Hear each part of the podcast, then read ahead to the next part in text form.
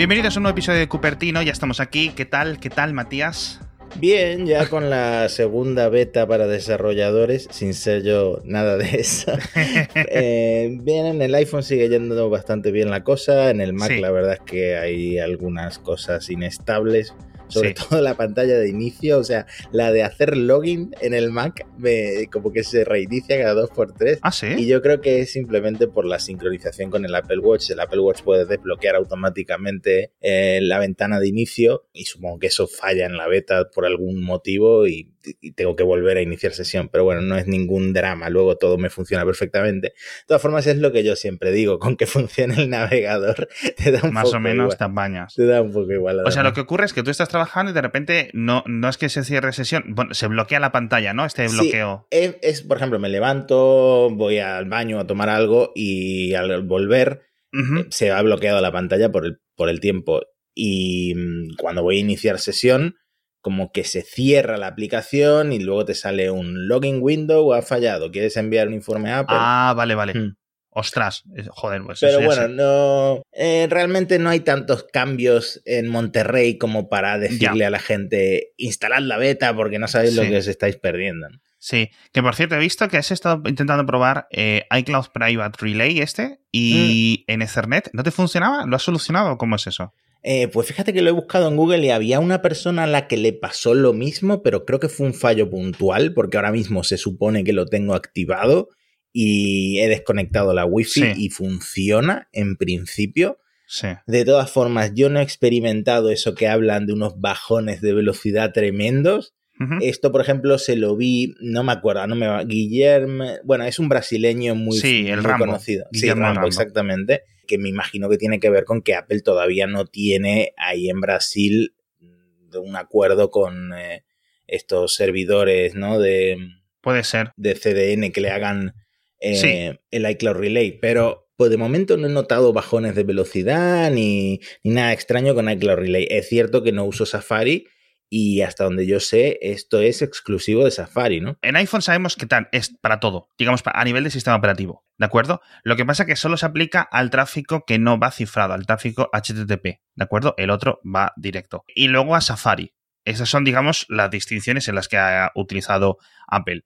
¿Por qué? No sé muy bien cuáles son los motivos, pero en principio en Safari todo, si está activado el Private Relay, va por ahí y en las aplicaciones lo que sea en tráfico sin cifrar, ¿vale? Entonces, he estado viendo lo que decías tú de algunas caídas de rendimiento, de ancho de banda, y me he apuntado aquí varias que he visto por Twitter estos últimos días. Alguien que decía que tradicionalmente le iba a 170 megabits por segundo su conexión en pruebas normales de velocidad, cuando activaba este relay le ponía 10, otro que de 30 había pasado a 10, otro que de 36 había pasado a 9, aunque es cierto que quizás estos son un poco los más dramáticos. Otros he visto gente que no reportaba apenas ningún tipo de caída de rendimiento, ¿vale? Pero esto sí cabe apuntar que, claro, no es para todo. Es decir, por ejemplo, Netflix pilla los datos de forma cifrada a través de su aplicación, a través de HTTPS, con lo cual ahí no se aplicarían, irían, digamos, Hmm. por los caudales habituales, ¿de acuerdo? Porque claro, esto es, que estoy haciendo, mientras estás hablando, estoy haciendo el test de velocidad de Netflix, que es fast.com, y me sale la velocidad de mi Mm. conexión, 650 megabits me sale. De hecho, me salen 50 megabits más por segundo, por alguna razón. Pero sí, sí, me sale perfectamente. Sí, Y lo estoy haciendo en Safari. Así que sin problema. En principio, digo, en principio en Safari debería de ir todo, eh, tanto sin cifrar como cifrado. Y estas pruebas, entonces, lo que creo que se tienen que hacer es desde la propia aplicación. Bueno, el caso. Tenemos que hablar de muchos rumores, que ya hablaremos, los dijimos en el anterior episodio. Vamos a dejarlos para el siguiente, tal, no sé qué, no sé cuánto. Al final no se nos han adelantado nadie, no parece que vayan eh, a presentar cosas de forma inminente, pero sí es cierto que nos hemos ido dando cuenta en, en- con largo de los días de nuevas cositas, tanto en los iPhone como en los iPad. Por cierto, tú que ya estás en la beta 2 también en la iPad, ¿no? Eh, sí, estoy. La verdad es que el iPad lo usa solamente mi mujer. Y se ha quejado mi mujer de que ha encontrado algunos Sí. fallos, pero sí que lo actualicé sobre todo para probar el tema de la multitarea. Ajá. Eh, una mejora importante, ¿no? Ahora es mucho más intuitivo crear estos espacios de trabajo con dos aplicaciones a la vez. Sí, está muy bien. Bueno, pues en principio han empezado a reformar Safari, que es lo que pedíamos en, en, el anterior episodio, que estaba mucha gente muy enfadada, otra gente no tan enfadada, pero digamos que tampoco el nuevo Safari, pues yo creo que como el 90% de la gente que yo veía y leía no les está eh, gustando. Y lo están empezando a reformar. De momento, han empezado a poner el botón de refrescar, la pestaña en la que estás, otra vez directamente dentro de la barra, es decir, ya no está escondido dentro de un menú, con lo cual, bueno, es una ventaja, ya no tienes que hacer un montón o digamos dos toques, ya con uno vale. Esto es momento solo en el iPad, así que poco a poco parece que van a ir, entiendo yo, que rehaciendo algunas de las cosas que han cambiado con este cambio tan drástico a nivel estético, a nivel de funcionalidad en Safari, tanto en iPhone como en iPad como en Mac. Luego, en, en, iPhone, dos cosas muy interesantes que seguro que os van a interesar. La primera es que hay un cambio en StoreKit, que es, bueno, es una parte del desarrollo de, de Apple que gestiona un montón de funciones, pero una de ellas es la gestión de las compras. Con lo cual, ahora, una vez que los desarrolladores implementen los nuevos métodos, no vais a tener que darle nunca más al típico botón de restaurar compras en un videojuego o en una aplicación. Automáticamente, cuando esté instalada, esa aplicación ya va a saber a qué tiene acceso ese usuario autenticado. ¿Vale? Con lo cual, muy chulo y mm, nos va a hablar un montón de confusiones porque al final esto de la restauración siempre es un poco rollo. Y por otra parte, Apple, después de un montón de años, ha incluido una cosa muy chula en los iPhone, que es, digamos, una librería para que cualquier videojuego o cualquier desarrollador de videojuego realmente tenga unos controles directamente en la propia pantalla. Los típicos cursores virtuales y todo eso,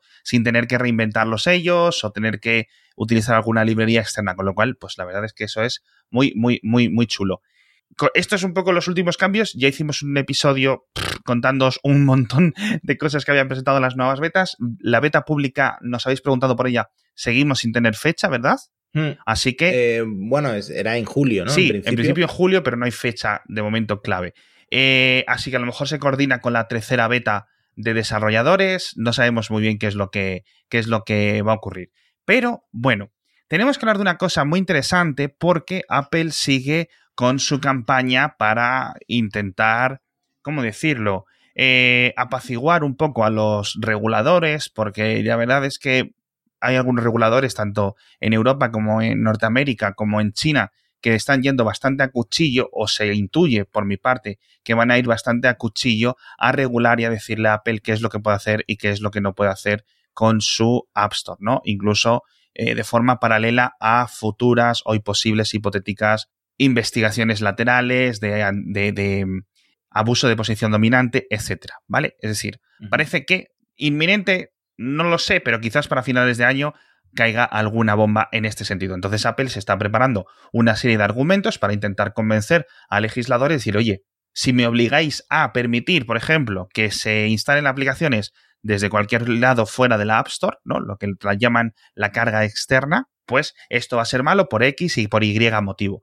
Muchos de los motivos que Apple esgrime son verdaderamente negativos, es decir, puede aumentar el malware, puede aumentar los engaños a los usuarios, todo eso es cierto. El problema es que, de la forma en que, no sé si has leído el PDF, de la forma en que Apple lo argumenta, parece que va a ser un festín para todo el mundo. Esto lo comentamos en un episodio con Eduardo Ancharco de Apple Esfera en kernel, no en Cupertino, en kernel, hablando hace un montón de tiempo. Y le sorprendió a, a Eduardo que en Android, a pesar de tener la carga externa, a pesar de tener múltiples aplicaciones de terceros, la gente sigue tirando de Google Play. La gente no confía, es muy, muy, muy minoritario la gente que utiliza tiendas de terceros o que se instala la tienda de Amazon o que se descarga las aplicaciones por fuera. Es muy poquita gente. Entonces, ¿esto va a acabar ocurriendo? No lo sabemos. No lo sabemos. Hay un montón de cosas, porque recordemos que al final estos son muchos problemas en la App Store y me estoy enrollando. Quiero dejar hablar de Matías porque también tiene cosas que decir. Pero recordemos que, por una parte, estamos juzgando los temas de los pagos, que es un poco en lo que se mete Fortnite, ¿vale? Y Epic con que si el 30%, que si no sé qué. Por otra parte, también tenemos quejas o peticiones, por decirlo de alguna forma, de las funciones del sistema operativo. ¿Vale? Es decir, jolín, ¿por qué Apple no pone eh, mejor soporte para monitores externos en el iPad? ¿O por qué Apple no pone monitor externo en el iPhone? Que podría ocurrir, ¿no? ¿O por qué Apple no pone em, sistema multiusuario en el iPad? Todo ese tipo de cosas son quejas que venimos pidiendo a Apple desde hace muchos, muchos, muchos años, pero que no tienen que ver con el tema de la App Store. Luego está el tema de los pagos como segundo tema que os decía, y luego una tercera pata que es la instalación por vías ajenas para tener un poco más de libertad de uso, ¿vale? Entonces, las preocupaciones que Apple, ya digo, esgrime contra los reguladores eh, son, son buenas, no son puntos tal. Es cierto que en algunos casos y en algunos párrafos Apple dice alguna mentirijilla que otra, por no decir mentirijota, ¿sabes? Pero bueno, es un poco presión legislativa de toda la vida. La hace Apple y la hacen las petroleras y la hace gente mucho peor. Así que bueno. Y ahora ya te voy a dejar, Matías, porque he leído una propuesta muy interesante para cómo se podría desbloquear esto, ¿vale? Y dice, un columnista del New York Times dice, ¿qué os parecería si Apple vendiera dos tipos de iPhone? Uno, el tradicional, el habitual, solo podéis instalar cosas de la App Store, y uno con una versión separada de iOS o con unos ajustes específicos, pero que estarían, digamos, atados a ese, a ese terminal en el que el usuario que lo compre podría instalar X o Y y luego ya pues podría tener eh, diferentes eh, prestaciones por parte de Apple eh, a nivel de soporte de cliente y cosas así. ¿A ti esa idea qué te parece? Porque a mí me parece un poco rocambolesca. Es que no entiendo el sentido de esto, pudiendo, como has dicho antes, poner en ajustes un modo pro. Un modo pro, un modo desarrollador, un modo inseguro, como quieras llamarlo, que tú lo actives y el iPhone te diga, esto podría tener, podría meterte malware en el móvil, podría pasar cualquier cosa. Y, súper negro y con avisos amarillos y cosas así. Exactamente. Y, y, le das y luego instalas, pues lo que un usuario avanzado, porque tú mismo lo has dicho, esto a la gran mayoría de los usuarios no les va a afectar en absoluto porque van a tener todas sus aplicaciones en la App Store pero habrá una serie de usuarios avanzados que quiera activar este modo para meter aplicaciones pues que no sé, que Apple no permite en la App Store o, o para instalar la famosa tienda de Epic Games, pero claro, aquí pasa lo siguiente, a la App Store es mucho más rentable o, claro. iOS en general es mucho más rentable para los desarrolladores que Android. O sea, eso es una verdad comprobada, aunque haya mucho menos, sí, sí, mucho menos iPhones circulando. Entonces, eh, Epic Games se subiría al carro de cargar aplicaciones fuera de, la App Store de alguna forma para tener ellos el control absolutamente todo. Y quién sabe quién se subiría a este mismo carro después. Entonces ahí Apple pues estaría jugando en su contra. Y Apple es una compañía conocida por, por ser muy ambiciosa con el dinero y por querer eh, llevarse la comisión en todo, ¿no? Entonces, no sé, no sé, no sé Porque incluso cuando instalas cosas fuera de la, de la de Google Play en Android o en Mac o en el propio Mac, Apple y Google vigilan qué es lo que se está instalando y pueden desactivar remotamente las aplicaciones. Lo hemos visto en Mac, lo hemos visto en Android ocurre de forma muy extraña, muy de, de una al año y cosas así que llegan a la prensa, pero ocurre. Es decir, ese control a nivel de software está. Me hace gracia un poco que diga Tim Cook, no, es que instalar aplicaciones de terceros siempre es más inseguro, convierte... Digo, pero tú has visto Linux alguna vez en tu vida? O quiero decir, que estás escribiendo este correo en un Mac, que permite hacer eso. ¿Sabes a lo que me refiero?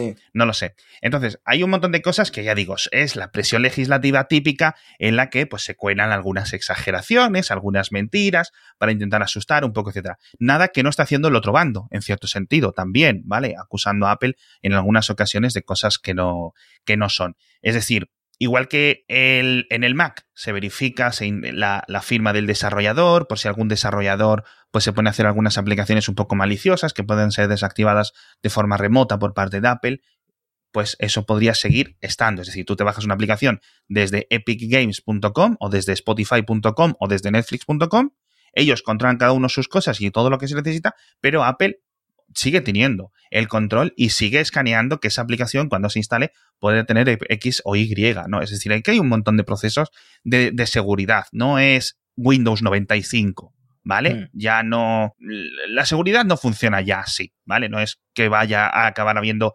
ransomware en los iPhone por porque te bajes. No, eso no, no funciona así a nivel técnico. Mm. Y otra función, y otra función que ya la comentamos, pero eh, que me gustaría volver a comentar, es la opción esa que decíamos que, además del modo Pro, ¿vale?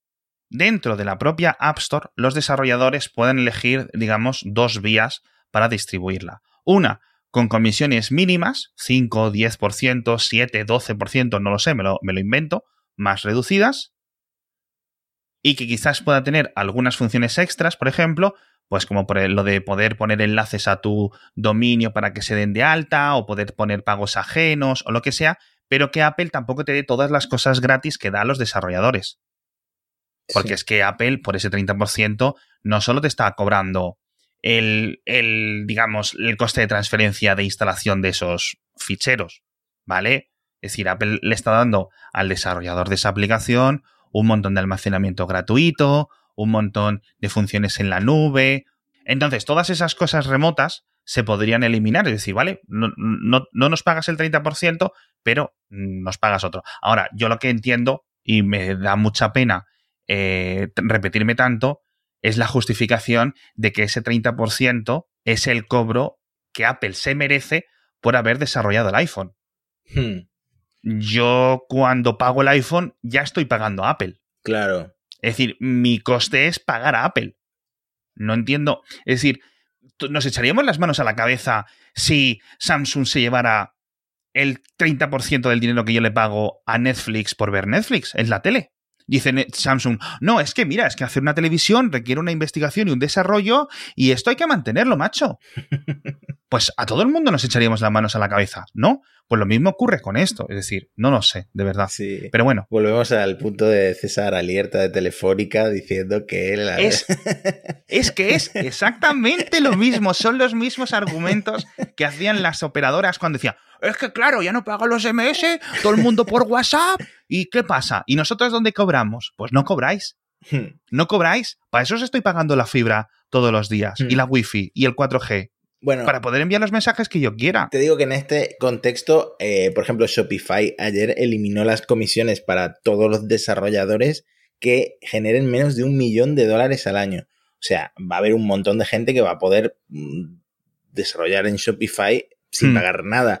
Entonces, a lo mejor Apple pues también va por ahí, por ese camino, ¿no? De puede ser. Mira, solo le voy a cobrar a la gente que realmente está haciendo la pasta en la App Store, no sé. Claro, si es que ese es mi problema, que no se me ocurre una forma en la que los mayores beneficiados no sean los EA Sports, los, eh, los, los Robio, los Tencent, ¿sabes? Los grandes, los que se están llevando muerto el dinero de la App Store con las gemas y cosas así. ¿Sabes a lo que me refiero? Sí.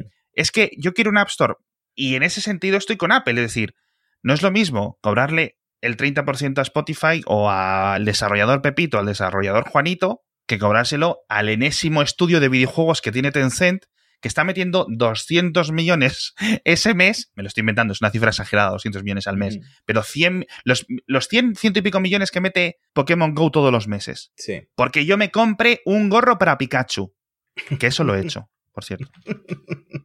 Eso a mí, que Apple se lleve el 30% y el 70% si quieren. O sea, es que me da igual. Pelea entre gigantes, me da igual, absolutamente igual. Ahora, si yo desarrollo un juego y o mi vecino desarrolla un juego, pues ya es una situación distinta.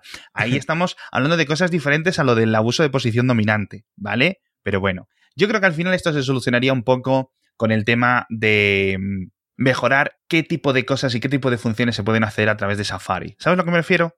Tenemos ahí una plataforma libre, libérrima, diría yo, con un montón de funcionalidades y algunas que Apple no ha querido poner, ¿vale? Por ejemplo, las notificaciones, etcétera. Es decir, tú tienes una web app, sí, pero no tienes el mismo acceso, ¿no? Así que yo creo que por ahí, a través de Safari, se solucionarían muchísimas cosas de golpe. Pero bueno, vamos a hablar de nuestro patrocinador, que aquí no nos llevamos el 30%, nos llevamos el 100%, así que de momento Apple no nos pide dinero de los patrocinadores y luego vamos a hablar de los rumores. Y nuestro patrocinador no es nada más ni nada menos que la gente de Volvo, porque ya sabéis que el futuro es eléctrico y los más conscientes de ello son la próxima generación. Una generación de niñas y de niños que está creciendo en un mundo diferente, un mundo donde nunca van a conducir un vehículo de combustión. Eso es así, 100%. Y la sostenibilidad es tan importante como la seguridad y entonces, ¿quién mejor que Volvo para ir hacia el futuro? En 2025, el 50% de los coches que van a vender la gente de Volvo van a ser eléctricos, esto es una pasada, y en 2030, es decir, en 9 años, el 100%. Con lo cual,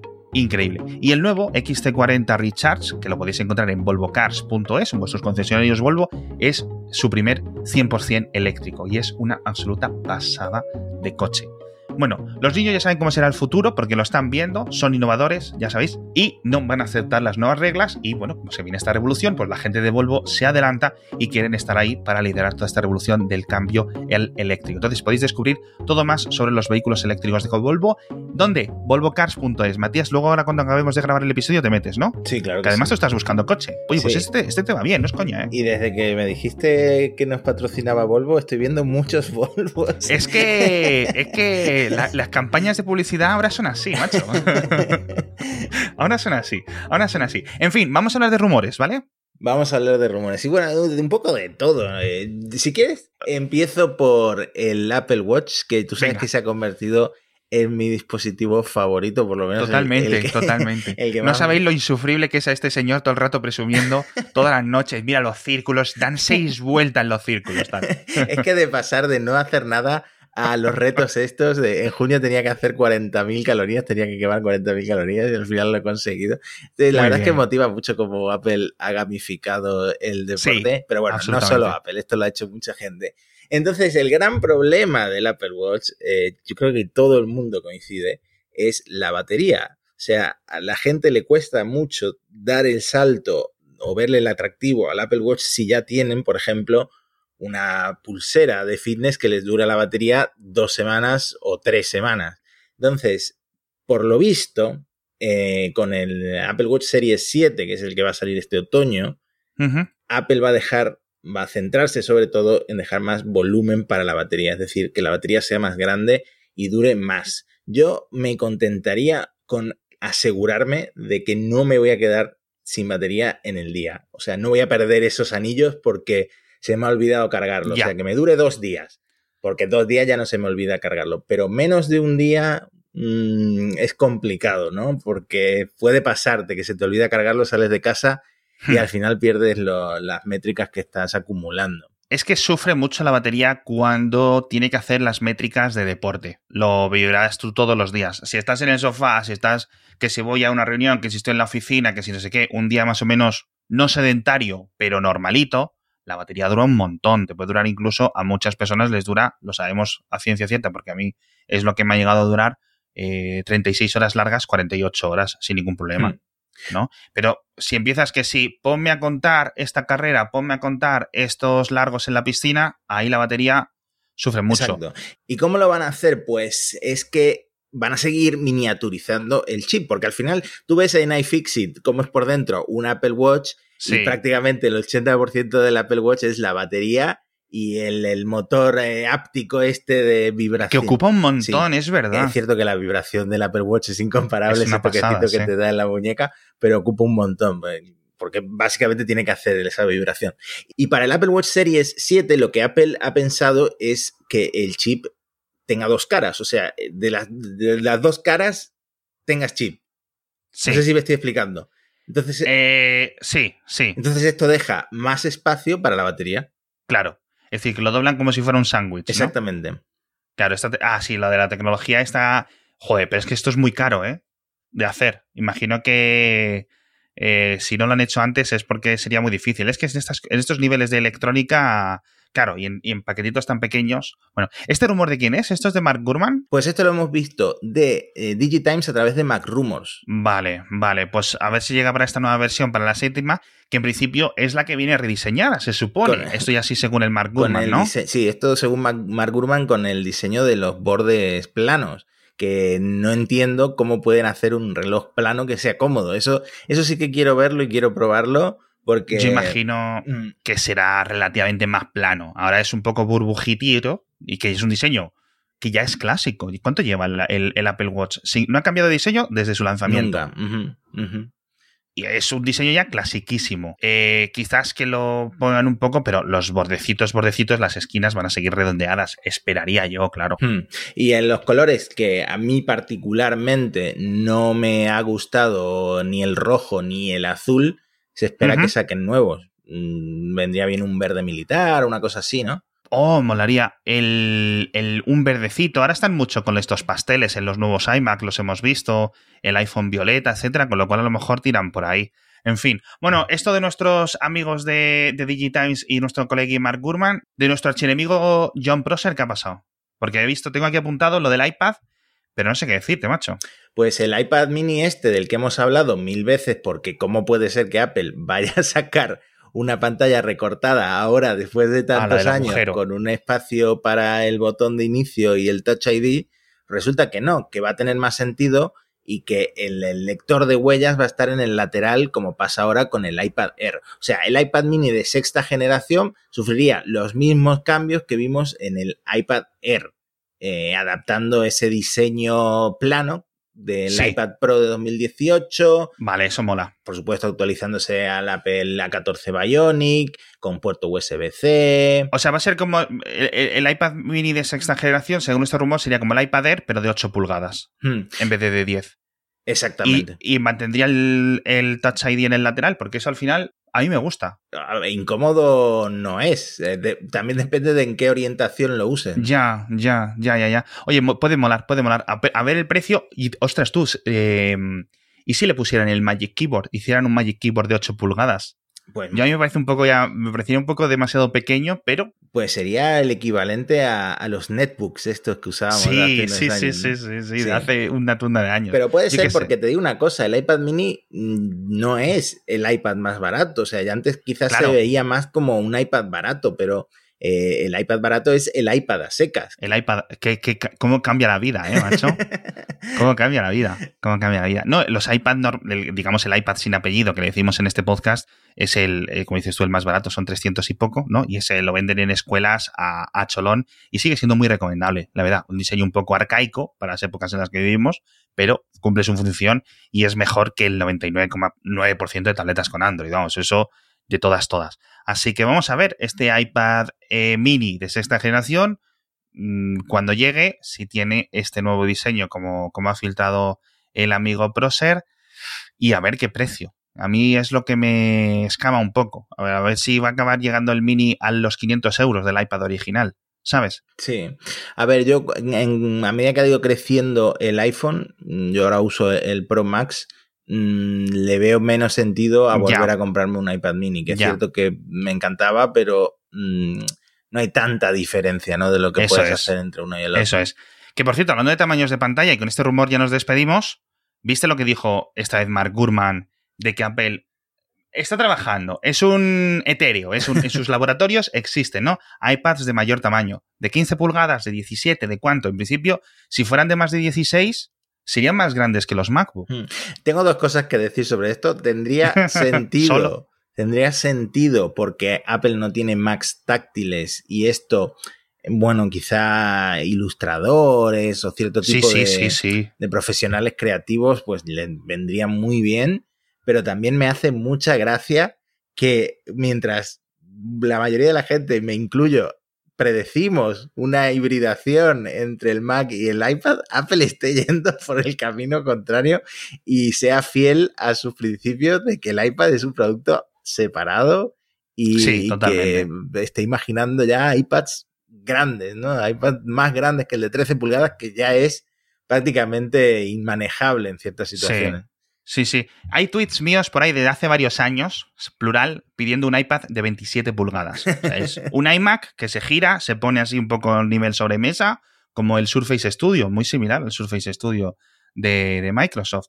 En fin, con todos estos rumores nos despedimos, vamos a ver qué es lo que ocurre, vamos a ver si tenemos ya fecha para la beta pública de iOS 15, iPadOS 15, la tercera beta yo imagino que aún le faltarán dos o tres semanitas de desarrolladores, vamos a ver cómo siguen todo este expulso entre Apple y los reguladores, a ver si sobre todo los usuarios salimos bien parados, porque los reguladores, también tenemos que decirlo, que muchas veces se meten y lo estropean más. Mm, que esto lo hemos visto en el pasado. Así que eh, estamos un poco en ascuas. Muchísimas gracias a todos por estar con nosotros una semana más de Cupertino. Muchas gracias a Volvo. Echadle un vistazo a volvocars.es a este XT40 Recharge. Y nos vemos la semana que viene con otro episodio de Cupertino. Hasta pronto.